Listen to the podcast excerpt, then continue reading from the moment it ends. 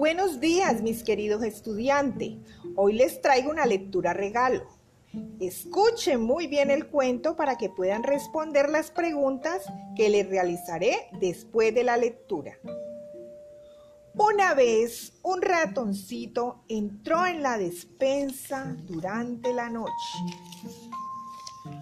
Había olido todas las cosas ricas que allí había. Manteca, tocino, salchichón, queso, pan, torta, chocolate, manzana, nueces y zanahorias frescas. Primero se paró sobre sus patitas de atrás. Estiró el hocico en el aire y silbó de alegría. No sabía con qué comenzar. Quiso de todo y no supo qué comer primero.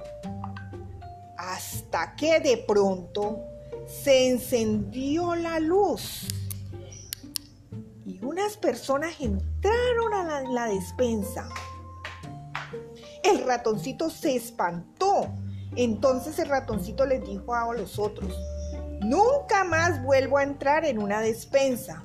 Justo cuando uno quiere empezar a comer, lo echan. Ahora, a responder en tu cuaderno de lenguaje.